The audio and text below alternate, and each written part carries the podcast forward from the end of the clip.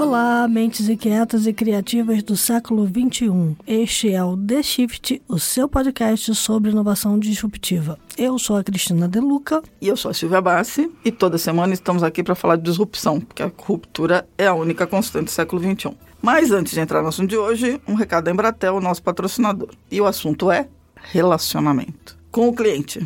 Veja bem, antes que você pense que a gente vai falar da velha e boa DR, é, não é exatamente isso, mas chega perto. Vamos lá. A questão é que os clientes hoje procuram respostas para dúvidas e problemas com as marcas em uma grande variedade de canais interativos e esperam que essa conversa venha com formatos de atendimento mais personalizados, humanos e ágeis. Ou você pode esquecer o famoso engajamento entre marca e cliente. Não é à toa que o Gartner coloca entre as suas cinco tendências de tecnologia em atendimento ao cliente, por exemplo, os assistentes virtuais, as interfaces conversacionais e os chatbots. Todas essas tecnologias apoiadas por um ecossistema de ferramentas de análise e conhecimento capaz de coletar, analisar e compartilhar informações e recomendações para clientes e funcionários. Então, a questão aqui é o seguinte: se você tem um produto inovador, mas a conversa com o seu cliente continua pelo canal tradicional, a chance de vocês se separarem muito em breve é enorme. Ideias disruptivas exigem formatos igualmente disruptivos de relacionamento entre marcas e consumidores, apoiados numa plataforma omnichannel que viabilize essa estratégia.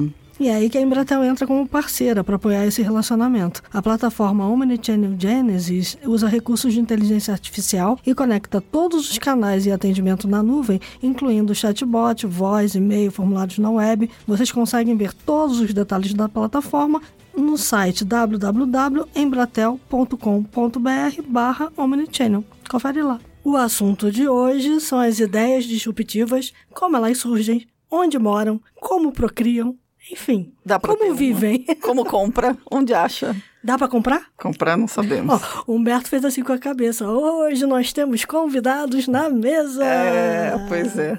Vamos lá. Hoje trouxemos convidados para a mesa. Então hoje a gente tem com a gente o Humberto Matsuda, que é um investidor, consultor, membro da BVCAP, Anjos do mem Brasil, Anjos do Brasil, membro de uma. Um membro de um monte de board de startups. Diga oi para nós. Oi. Oi.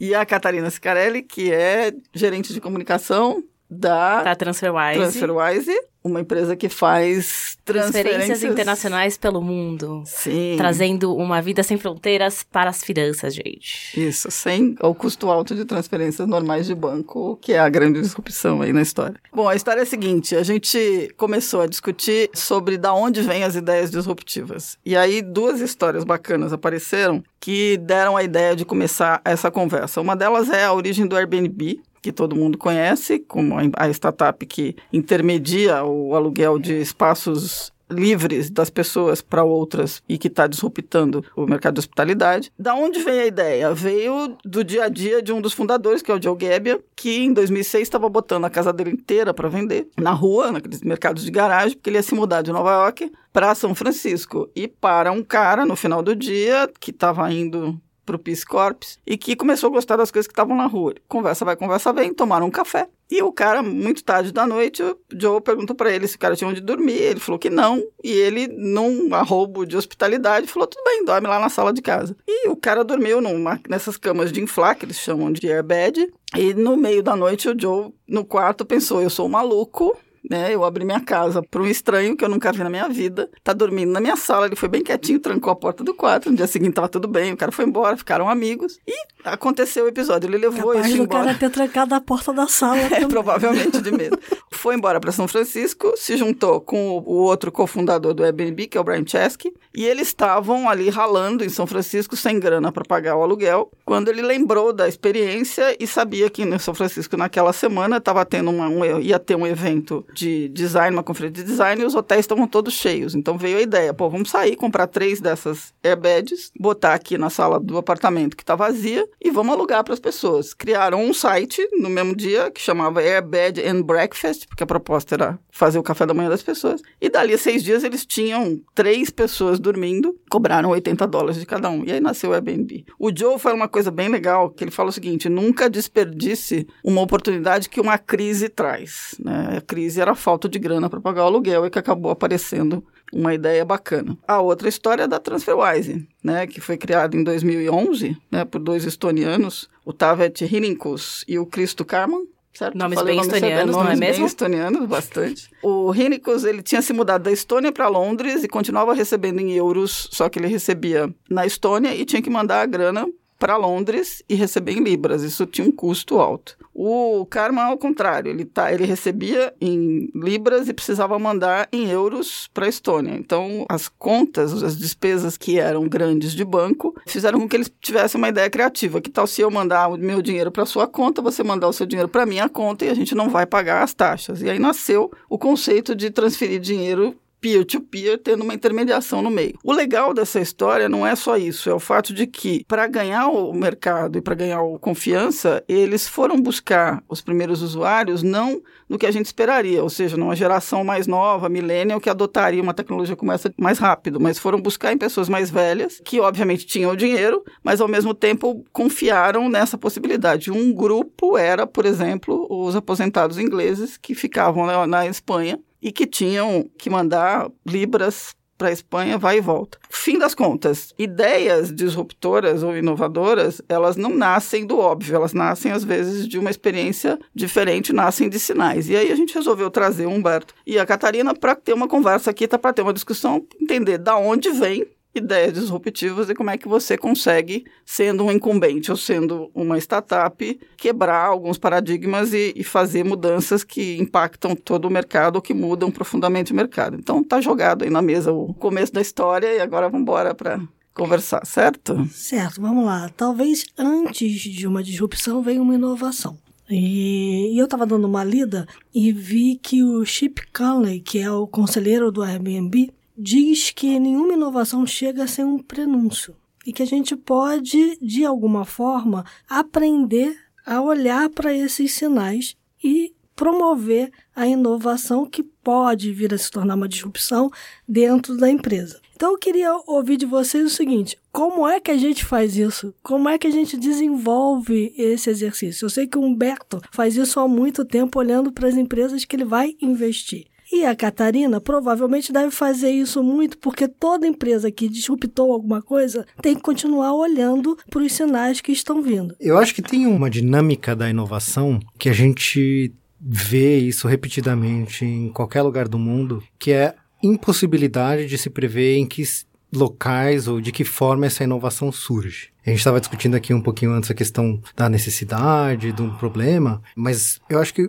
de uma certa forma, quando você trata de inovação dentro de certos segmentos de indústria, dentro de certos clusters de tecnologia, dentro de certos tipos de atuação de empresas, você consegue sim ter um bom indício de onde poderia surgir a inovação por uma questão de mercado. Né? Então, o que, que, eu quero dizer com isso? Você não vai ter uma inovação na área de saúde saindo de um lugar que não tem médicos, que não tem pesquisadores, que não tem uma infraestrutura, um laboratório. Podem ter recomendações, práticas, um aplicativo que te ajuda, mas remédios, tratamentos, equipamentos que vão tratar e curar pessoas, com certeza vão surgir dentro de um ambiente orientado para isso. Da mesma forma, você não vai criar uma inovação, uma disrupção na área de energia, não vai surgir essa inovação em lugares onde não existam engenheiros, não existam pesquisadores que tenham uma formação técnica nessa área. Mas dito isso, sei lá que tipos de inovação podem surgir para mais tipos de mercado. A gente está falando aqui desde fintechs, a gente falou de indústria hoteleira, mas tem também inovação para dating apps, tem inovação para comida, tem inovação para transporte. É um mundo que nem a Silvia estava falando, né, do século 21 é um século de disrupções. Cada pedra que você levanta tem potencialmente ali embaixo alguma coisa para ser resolvida, alguma coisa que pode ser melhorada.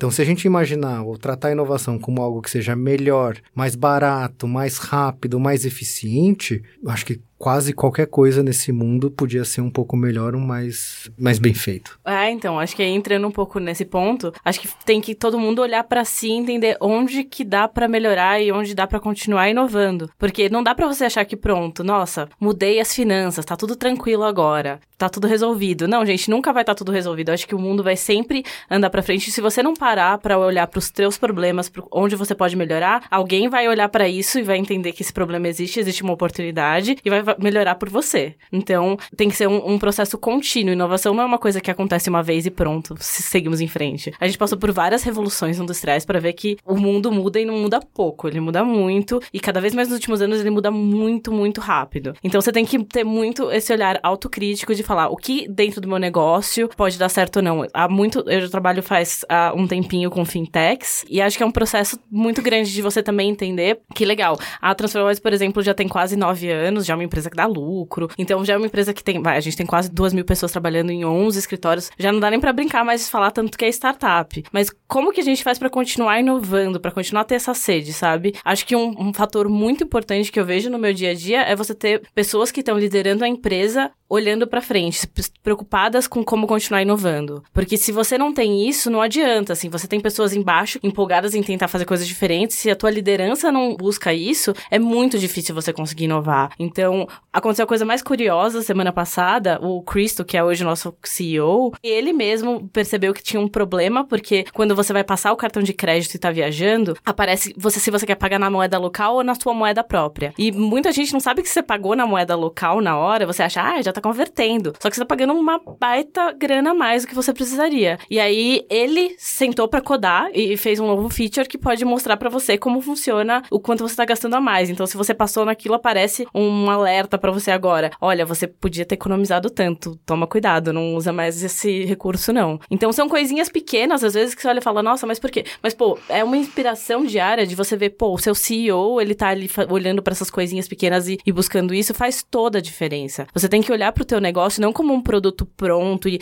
ah, um Airbnb, por exemplo. O jeito que começou não é mais a mesma coisa. A gente, a TransferWise, começou com peer-to-peer -peer, e depois, para escalar globalmente, teve que entender como isso se aplicava nos outros mercados uhum. e buscar se adaptar às regulações locais. É um processo difícil, que não é, obviamente, fácil, tanto que não tem muitas empresas fazendo isso. E é um processo contínuo. Inovação não pode parar. Então, na situação que você citou agora do cartão de crédito, o olhar do CEO foi para uma dificuldade do consumidor, né? Porque não era só ele que estava passando por isso. E aí você vai lá e tenta resolver o problema. Quando é que você presta atenção no consumidor? Porque, na minha opinião, a ruptura vem de você entender que tem um problema ali que você pode resolver de outra forma. Como é que entra o olhar do teu cliente nesse caso e por que que um monte de empresas não opta pelo cliente, não opta por tentar disruptar? Vou trocar um pouco essa pergunta, né? O próprio Chip, ele diz o seguinte, que normalmente quando nasce uma inovação, quem está no mercado já estabelecido, nação de braçada, olha para ela como se fosse uma coisa menor,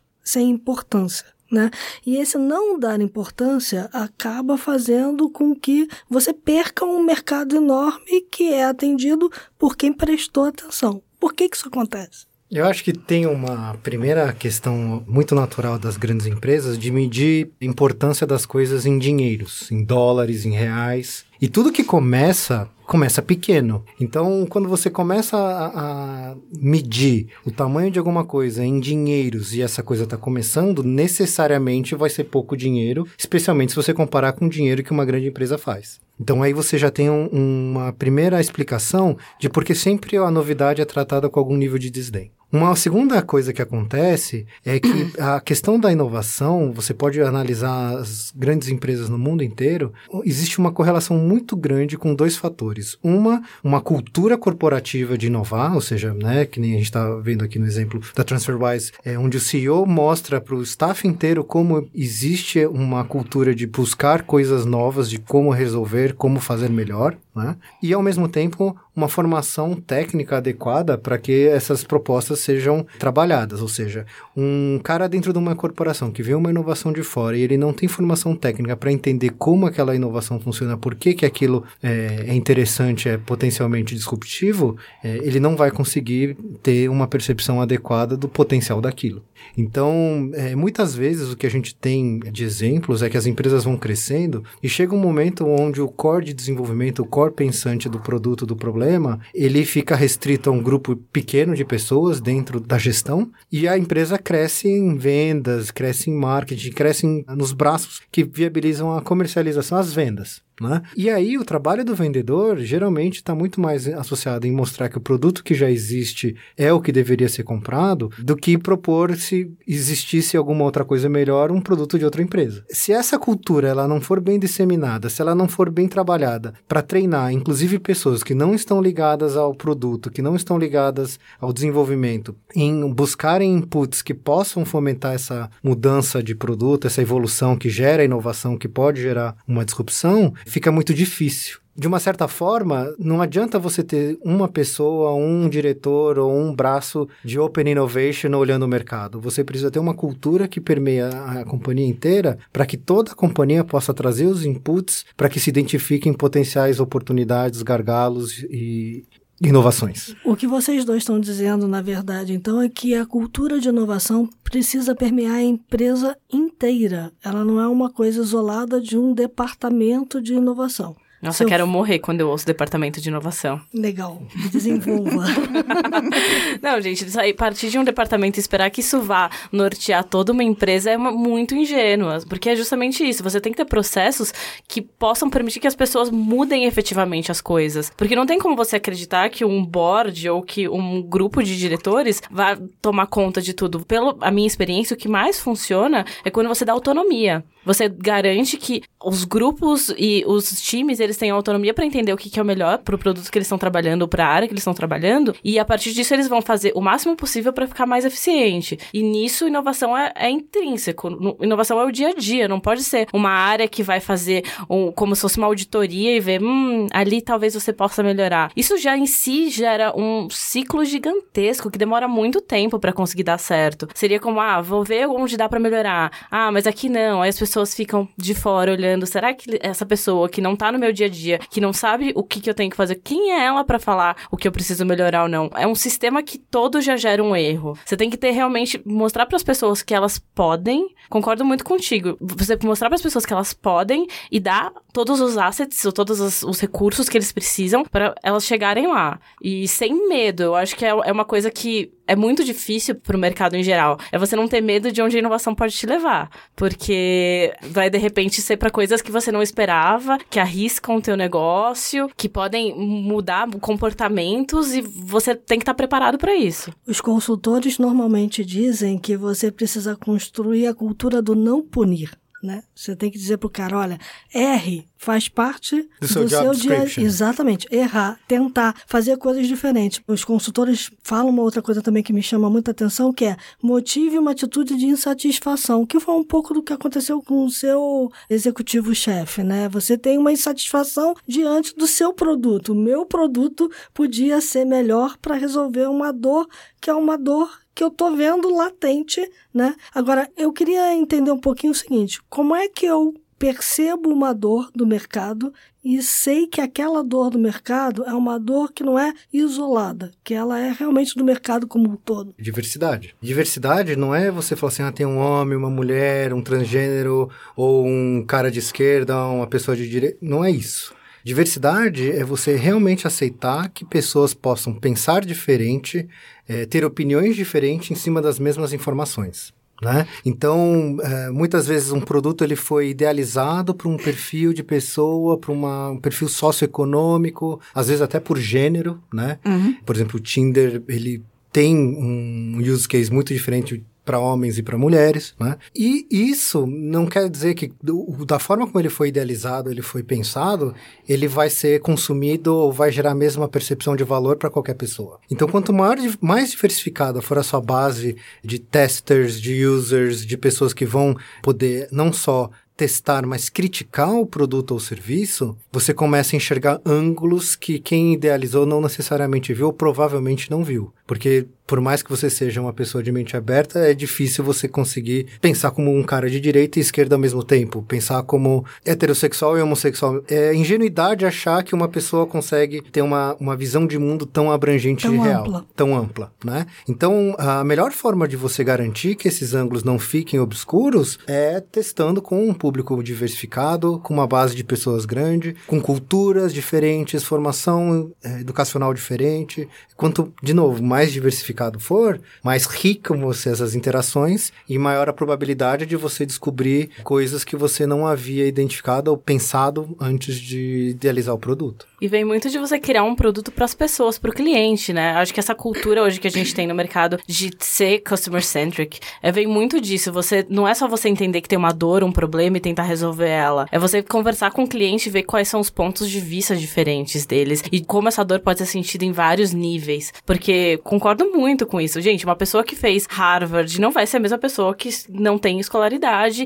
e elas podem sofrer do mesmo problema que é, elas estão à procura de um relacionamento, elas precisam, enfim, coisas super humanas. Então, as pessoas sentem as dores de jeitos diferentes e a gente precisa estar tá aberto para entender isso. E precisa estar tá sempre ouvindo, porque as dores elas mudam. Conforme você cria uma inovação, ela mudou alguma coisa e gerou outra dor, querendo ou não. Então você tem que se adaptar a essas diferentes coisas. O modelo de negócio de vocês é bem próximo disso, né? Como a Silvia falou, você acabou tendo um, uma base de teste com aposentados também. Então você tem um público muito diversificado, né? A gente a olhar para a TransferWise e dizer assim, puxa vida, ela atende pessoas mais velhas. Parece que é um público totalmente fora daquele público normal que uma empresa, uma startup que está indo para o mercado e tentando uma disrupção vai buscar, né? Ela não vai buscar um, um, público que não é muito, não tem muito match com a tecnologia, né? É, eu acho que tem uma vantagem bem grande que as pessoas que precisam mandar dinheiro para fora, que são os clientes do TransferWise,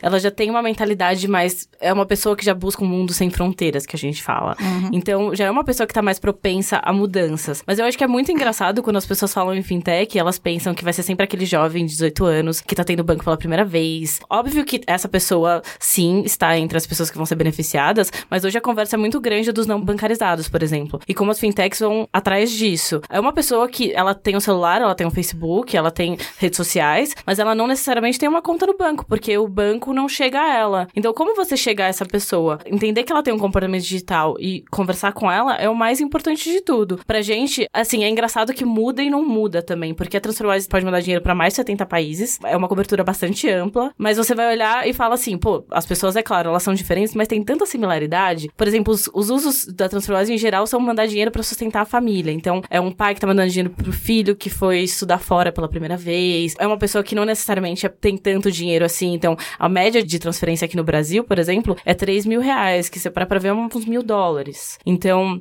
se a gente pensa que só gente que tem muito dinheiro conseguiria encarar um câmbio como tá hoje, não é tanto assim. São pessoas que talvez é uma primeira geração que consegue estudar fora, que consegue viajar, pessoas que estão vendo a perspectiva de de repente se aposentar fora. Então, é entender quem é esse seu cliente, como você pode chegar a ele, como você conversa com ele. É óbvio que a conversa que você vai ter com um jovem versus com uma pessoa mais velha é diferente. Mas no fim, as motivações são parecidas, assim, confiança, principalmente quando você fala de finanças, é essencial. Pô, ele tá te dando teu dinheiro, ele precisa saber que o dinheiro vai chegar ali do outro lado. Como que eu faço para garantir para que a pessoa fique tranquila? Fazer um serviço rápido ajuda muito, porque a pessoa não consegue nem pensar que deu problema, porque já chegou lá, ela fala, gente, mas já chegou, que loucura. Então, acho que é isso, é trabalhar para ter um produto cada vez mais eficiente e garantir que você tá cobrindo essas dores que você gera. Porque, como eu falei, você facilitou de um ponto, porque você tá criando uma alternativa ao banco, mas aí a pessoa ficou preocupada. Porque assim, o banco tá ali há 50 milhões de anos, ele confia no banco, tem uma agência ali. Como que você faz para cuidar dessa pessoa para que ela não fique preocupada que não tem um gerente para é, falar? A materialização e a desmaterialização. É. Até porque tem uma dinâmica aí que é muito forte, que a maior parte desses produtos de fintech mesmo aqueles idealizados para desbancarizados são idealizados por pessoas bancarizadas, pessoas que têm é, um nível socioeconômico geralmente alto, tentando identificar ou tentando replicar o comportamento de um perfil de pessoa que não tem conta em banco. E a gente tem tantos casos assim no mercado onde um produto é desenvolvido com uma certa visão, com uma certa função, mas ele acaba sendo adotado pela sociedade de uma outra forma, sendo consumido para um outro fim, né, que mostra de novo, assim, é, às vezes o problema não tem nada a ver com o produto, com a ferramenta em si, mas sim com a capacidade de enxergar ou se colocar no lugar dos outros, né? É, a gente falou um pouquinho antes sobre inteligência artificial, é, para mim a questão não é a criatividade, é para mim a questão é a empatia. Você não vai gerar empatia uma, um animal de outra natureza, seja ele alienígena ou digital. É, então, existem certas necessidades que a gente acaba não percebendo no dia a dia, simplesmente porque não foi feito um exercício de se colocar na situação de uma outra pessoa que também poderia estar usando aquele aplicativo, aquele serviço, para uma coisa completamente diferente. E isso explica o termo pivotar. É por isso que tantas empresas acabam pivotando é, no seu mercado. Isso mesmo. Porque elas precisam se adequar. Às vezes elas percebem uma necessidade, colocam em teste, mas quando colocam no mercado aquilo não é tão bem recebido assim. E elas são obrigadas a rever e a reposicionar o seu modelo de negócio, né? É muito comum uma startup dar errado porque ela fez primeiro o produto, depois ela vai descobrir para que, que serve.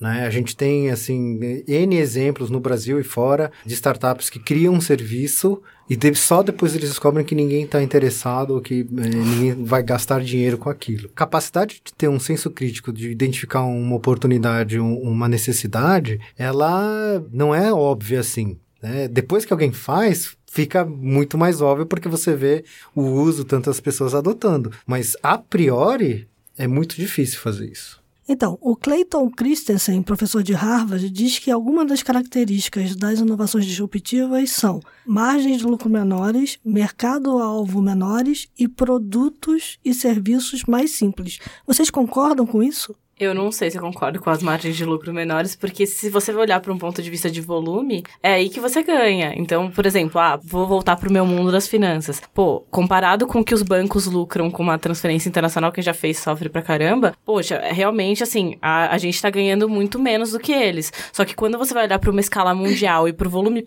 poxa, a gente tá aqui para provar, gente, somos uma startup que dá lucro faz três anos. Então, ó, funciona, é um negócio sustentável. Que bonitinho. Muito, muito startup não pode se dar o luxo de dizer isso por aí. Então, acho que Sim, tem um ponto de vista assim, se você olhar, ah, é um negócio que acho que talvez seja o que leva muitos bancos a não pensarem em inovar, ou muitos negócios incumbentes de olhar e falar, ah, é um pedacinho tão pequeno, não vai dar lucro. E aí você de repente olha e fala, ah, tá, mas se você escalar isso aí, ah, meu filho, dá dinheiro, e tem muita empresa fazendo negócio com isso. Sem dúvida. E, além disso, tem um, uma dinâmica do executivo que vai falar assim: por que, que eu vou começar um negócio do zero se eu já tenho meu bônus garantido continuando do jeito que tá?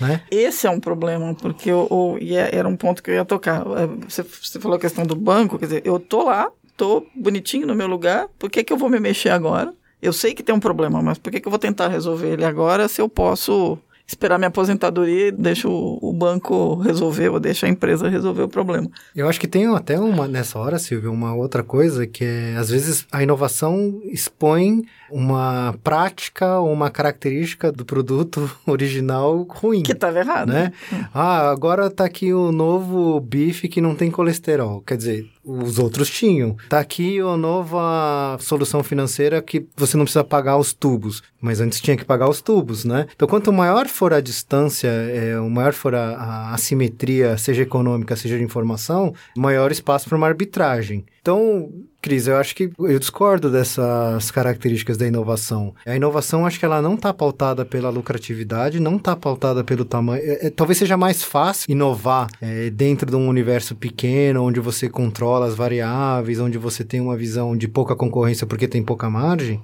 Mas eu não acredito que isso sejam características de inovação. Inovação, ela por definição, tem que ser alguma coisa que vai te surpreender. Então, se ela vai te surpreender a fazer algo diferente, não dá para ter uma previsão das consequências. Surpreender disso. positivamente. É, talvez uma inovação incremental tenha essas características. Talvez. É, eu precisaria estudar e fazer uma pesquisinha para ver se concordo nesse caso. Mas como conceito mais abrangente de inovação, não. Eu, eu não vejo dessa forma, não. Pelo menos na minha experiência, eu nunca encontrei coisas que fossem altamente inovadoras com essas características. Vamos lá, tem uma coisa que ninguém acorda de manhã falando, vou disruptar alguma coisa. Você não acorda de manhã Ai, tô hoje eu vou disruptar. É, hoje, aqui, né? gente. Hoje eu vou assim, mudar o mundo, né? É, hoje eu vou mudar o mundo. Mas é, um, é uma prática constante. A gente já, vocês já estressaram isso aqui pra caramba. Você tem que estar com isso o tempo todo. Para uma startup, pensar em, em, disruptar ou pensar usar a tecnologia digital para mudar alguma coisa que está errada ou que pode ser melhor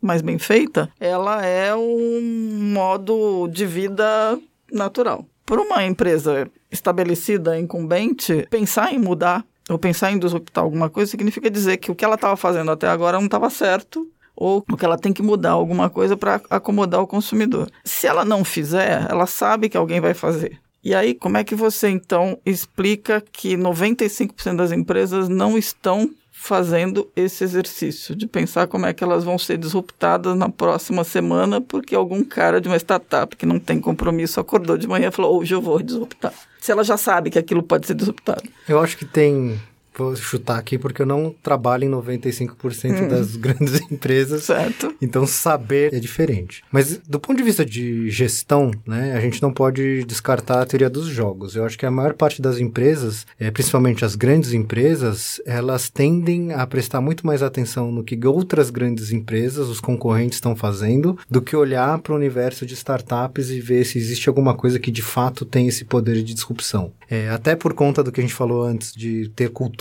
e ter um ferramental técnico para poder avaliar essa inovação, fica muito difícil para uma grande empresa acompanhar isso, até porque a estratégia de muita startup é se esconder das grandes empresas até elas terem uma massa crítica. Tá. Né? Por isso que não acho que seja um, uma questão simplesmente de decisão, mas uma questão muito mais de cultura e formação técnica para percepção e avaliação dessa inovação.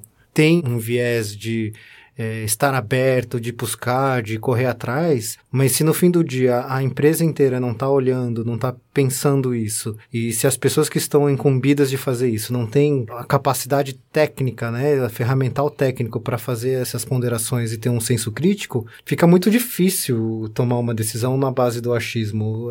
As grandes empresas trabalham com budgets grandes, com grandes responsabilidades. Tomar decisão com base em achismo não é profissional. Né?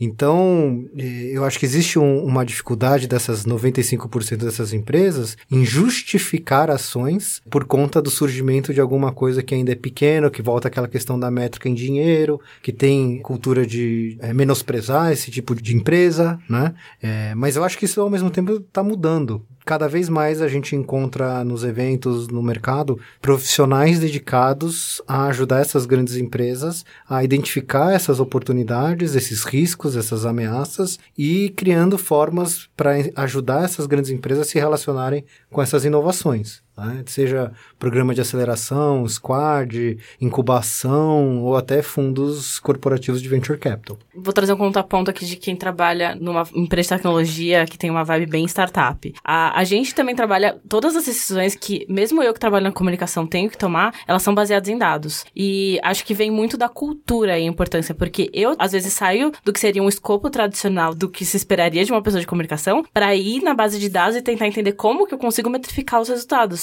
Como que eu consigo mostrar que, de repente, uma ação que é super difícil de mostrar quantas pessoas eu impactei, o como isso é importante, qual o valor que isso está trazendo para a empresa. Porque, querendo ou não, é um negócio. Você tá numa startup, você não tem tanta grana para gastar. Você não tem um budget milionário pra, de marketing para colocar uma propaganda no horário nobre. Não dá, gente. Então, como que eu faço para usar o melhor do meu tempo e gastar o menos para isso? Acho que é um exercício que a cultura te ajuda a ter. A cultura te fala que você precisa ir além, que você precisa correr atrás disso isso e, e, mostrar. Você poderia ter isso numa empresa grande? Poderia. Mas aí você não tem uma cultura que te incentiva. Acho que é super essencial você criar dentro da empresa esse ambiente em que as pessoas podem ir além, elas são recompensadas por isso de alguma maneira. Não criar essa pessoa que tá ali trabalhando das nove às seis, paradinha, ela vai receber o bônus dela no fim do mês, porque se ela atingir uma certa meta, e não interessa se daqui a 20 anos o, o trabalho dela provavelmente vai ser obsoleto. Ela não tá pensando nisso. Acho que hoje em dia a gente tá criando profissionais que têm outras necessidades.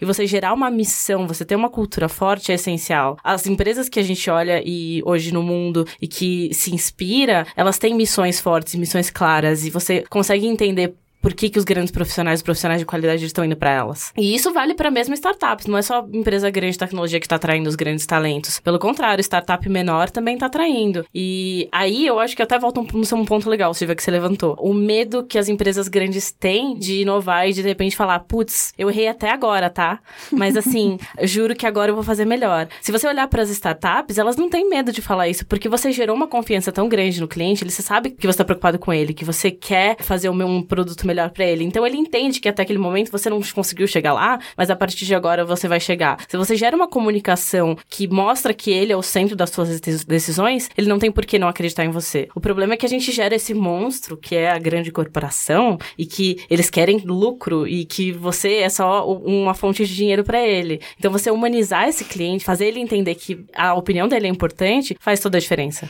Essa humanização também é muito importante para criar é, justamente essa confiança, né? A gente está falando aqui basicamente de uma comunicação que precisa gerar confiança cada vez mais. Tem uma outra questão que vocês levantaram aí que eu achei muito interessante também, que é o seguinte: dizem que antes de ter investidores, clientes, um bom produto, um produto adequado, uma empresa precisa ter uma boa história. Né? O que você está me dizendo é que você precisa ter um grande storytelling para contar lá na frente para tornar a sua comunicação efetiva. E eu concordo muito. Acho que faz toda a diferença, por exemplo, a Silvia comentou a história de como que a TransferWise começou, você entender que ela começou com os nossos fundadores sofrendo uma dor que os nossos clientes sofrem. Então as pessoas olham e falam: olha, o cara que está liderando aquela empresa, ele viveu o drama que eu vivo, ele sabe o que eu sofri. Então você tem essa conexão automática, isso faz diferença, sabe? Ao invés de você ter um cara que é um executivo de carreira, que está ali tentando deixar o negócio mais lucrativo. Eu acho que te, você cria uma conexão que tem muitas empresas que a gente vê tentando similar elas, né? Criar histórias diferentes. Mas quando essa história não parte de, de uma honestidade, de, um, de uma não é sinceridade, é uhum. se ela não é genuína, não, ela não consegue colar. No longo prazo, você começa a ver pequenos furos nessa história e, por exemplo, essas decisões que a gente tá falando que a gente tem que tomar no dia a dia, a pessoa, o cliente, começa a entender que, ah, não, mas se ele estivesse realmente pensando em mim, ele não teria fazendo isso. A gente, por exemplo, já teve que aumentar preço pros clientes. Acontece, gente. É, como eu falei, acho que a gente tenta fazer é ser o mais transparente possível, que é parte essencial da nossa missão. Então, como eu faço para ser o mais transparente? Olha, eu tô aumentando seu preço da tarifa que a gente vai te cobrar por causa disso, disso, disso, e é para isso que a gente usa seu dinheiro. Então, meu, foi um e-mail que saiu com uma tabelinha falando exatamente o que, que a gente faz com o dinheiro que que as pessoas pagam nas tarifas. E a gente teve feedbacks muito bacanas dos clientes falando: Poxa, fico feliz de pagar para vocês porque eu entendo o que vocês estão fazendo. Acho que faz diferença você ser genuinamente sincero. E os negócios que estão prosperando hoje, eles são isso, transparência. A gente vive um mundo de comunicação via dupla. Não dá para você falar e achar que, ah, tá tranquilo, eu falei, ele vai engolir, é isso aí. As pessoas vão voltar, elas vão bater e elas vão retrucar. Então você tem que ter preparado para isso porque importa, sempre. Sempre. Né? É, e se a gente vive hoje numa crise de privacidade como pessoas, acho que como empresas, essa crise é muito mais extensa. Né? Hoje é inadmissível uma empresa não ter nenhum tipo de controle da responsabilidade social, responsabilidade ambiental da empresa. Então, principalmente em países desenvolvidos, é, a capacidade de uma empresa em dar um migué, não ser 100% transparente, não, ser, não trabalhar de maneira é, integrada com o consumidor, com os clientes, está acabando. Né? Essa simetria de informação, essa capacidade de manipular o seu cliente, é, hoje com certeza não é visto como uma boa prática. Se no passado talvez algumas empresas tenham crescido e se tornado grandes empresas por conta de tratar o cliente como bucha de canhão, acho que hoje em dia dificilmente vai surgir uma nova grande empresa com esse tipo de filosofia ou cultura. Quantas coisas entram na inovação, é, pois é. que lá na frente pode virar uma disrupção.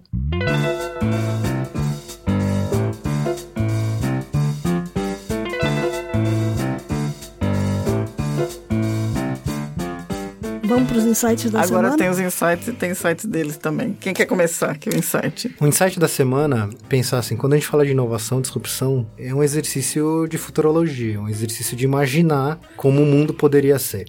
É, então, dentro desse trabalho de inovação, eu sempre pautei a minha capacidade de ler ficção científica e absorver ficção científica como uma forma real de vislumbrar caminhos que a sociedade pode tomar, né? Tem desde coisas mais hardcore para muitos e muitos anos no futuro, é, até coisas um pouco mais próximas e tangíveis, né? Então tem alguns livros assim que eu tô lendo, que eu acabei de ler, que eu recomendo para quem gosta de imaginar é, futuro da sociedade, que eu acho que ilustram mais a inovação do que, por exemplo, um Black Mirror. Então tem um, um livro chamado Damon, do Daniel Soares, é um livro genial para pensar em como é, mídias sociais, a internet pode influenciar o, o, dia a dia da sociedade. É, outro livro muito bacana para quem gosta de temas mais técnicos é Avogadro Corp, que é do William Hartling, sobre o surgimento da primeira consciência ciência, inteligência artificial propriamente dita. E um terceiro livro que eu indico para quem já está mais na pegada de business é o novo livro do Taleb, que é o Skin in the Game, que vai falar um pouquinho de como a gente às vezes pensa que a gente está alinhado com um parceiro, com um cliente, mas quando a gente desce nos detalhes, a gente descobre que esse alinhamento não é tão bem alinhado. Quando tudo tá ótimo, tudo tá ótimo. Quando não tá tão bem Não, assim, tá a bem. coisa é. desanda, né? Eu acho que eu também vou entrar um pouco no meu insight, também entra muito na ficção científica. Acho que é muito mais uma sugestão de uma série que eu tô acompanhando agora que é muito legal. Não sei se vocês já viram Years and Years da HBO. Acho que é uma coisa muito engraçada porque quando eu assisto Black Mirror tem essa coisa meio que você não sabe exatamente quando isso vai acontecer, se isso já está acontecendo. Years and Years é muito palpável que é um futuro agora, que assim, daqui a uns cinco anos isso vai estar acontecendo. E você vê, é um dia a dia normal, como pessoas normais, e de repente tem alguma pequena mudança no cotidiano que você olha e fala: Meu Deus, isso realmente vai mudar. Eu lembro que no primeiro episódio, eu não vou dar spoiler, tá, gente? Eu sou conhecida pelos meus amigos por dar spoiler. Mas tem uma cena muito traumática de uns pais que tem que lidar com a filha que ela é trans e ela não é transgênero, ela é transhumana. Transhumana, exatamente. Então, como lidar com uma mudança, assim, comportamental? Então, os pais são super abertos quando ela fala que ela é trans. Ah, vamos fazer essa transição com hormônios. Não, eu quero subir minha consciência na nuvem. Aqui na minha casa, não. Mas que absurdo. Então, eu acho que é muito, assim, essas pequenas mudanças que a gente vai ter de comportamento, que é isso, não vai ser ninguém andando num carro voando, que nem a gente via nos filmes dos anos 80. Acho que vão ser coisas muito mais sutis, mas que vão mudar muito o jeito que a gente olha pro mundo. O Years and Years, eu tenho, eu tenho um problema. Eu assisti o primeiro episódio, era meia-noite, eu não conseguia mais dormir. Porque você tem a certeza de que aquilo vai acontecer. Isso é um problema super sério. É aquelas séries que você não pode binge watch, que é muito traumático. Não, você é, é dar um tempo. porque você sabe que tudo aquilo ali pode acontecer. Eu fiquei sem dormir, eu não conseguia. A gente podia fazer um podcast só pra comentar essas coisas. Pô, vamos Isso é fazer, tá conteúdo combinado. infinito. Tá, tá combinado, a gente fecha Eu acho tão hoje. legal. Acho muito bacana vocês falarem de ficção científica e de imaginar futuros possíveis, porque no último programa eu tinha uma dica pra dar e acabei não dando, que é um vídeo, vou botar aqui, do Arthur Clarke em 1970, Eita. falando da possibilidade de que a gente iria se comunicar através de dispositivos que tinham aplicativos de mensagens que seriam usados para mandar mensagens que os seus amigos gostariam mais de ouvir e receber do que aquelas informações repassadas pela TV e o rádio. Então, assim, 1970. Gênio. É sensacional isso aí. Deixa eu emendar. Você falou do Daniel Soares, não foi combinado, mas tem o Change Agent, que é o novo dele. E aí vai de novo na linha do futuro apavorante, que é CRISPR, né? Manipulação genética. E eu não, não comecei a ler ainda, tá na minha lista, mas é um thriller aqui de ficção científica em que o, um cara da Interpol, um investigador da Interpol, ele é picado numa estação de metrô por uma agulha e de repente ele se transforma em outra pessoa porque é um- uma manipulação genética ali de CRISPR. E aí ele vai toda uma linha de desenvolvimento do que nos espera se CRISPR virar uma coisa biológica como arma, como a gente imagina que pode virar. Então esse é E teve aqui em São Paulo, alguns anos atrás, o caso lá do maníaco da agulha, né? o maníaco da agulha, exatamente, que era um outro tipo de, de guerra, de ataque biológico, mas não era de transformar você num cara de, de uma hora para outra, né? O problema é esse. Então, vou, tra- não. vou trazer todo mundo para a realidade É. e o meu insight da semana é um livro chamado Memória e Esquecimento na Internet, do Sérgio Branco, que é do Instituto de Tecnologia e Sociedade, o ITS, do Rio de Janeiro. E é muito interessante ler para entender exatamente o que acabou de acontecer com o Google na Europa sobre justamente a questão do direito do esquecimento, em que a gente resolveu um problema e criou outro. Né? Resolveu o problema de que o direito do esquecimento ele vai estar limitado à União Europeia, mas cria outro problema que é o seguinte: para limitar ele à União Europeia, os países da União Europeia vão ter que inibir que as pessoas lá possam procurar pelo Google de outros países. Ei. Então, você vai ter que, de Censura. alguma forma. É censura. Mas É, é uma forma, é né? o que a gente tem chamado hoje de balcanização da internet. Você acaba forçando essa balcanização ao dizer que você não pode, através do IP, usar o IP do mecanismo de busca de um outro país que está fora do bloco para buscar sobre um determinado crime que pode ter acontecido, alguma coisa. E é aquele momento que a inovação vai contra tudo. Exatamente. Que... Porque é engraçado, acho que a gente vive num mundo tão globalizado, é muito ingênuo achar que você vai conseguir restringir de algum jeito. Gente, as, as pessoas. A gente vive no Brasil, a gente tá acostumado a lidar que as pessoas acham um jeito. Elas vão achar um jeito. A gente vê a China, elas vão encontrar um jeito. É, exatamente. É, Não, já tem, já tem jeito. O chinês que quer, ele acessa a coisa que não tá lá. Então, assim, na minha opinião, a internet nunca esquece. Então vale a pena ler o livro Memória e Esquecimento na internet. Muito bom. Top.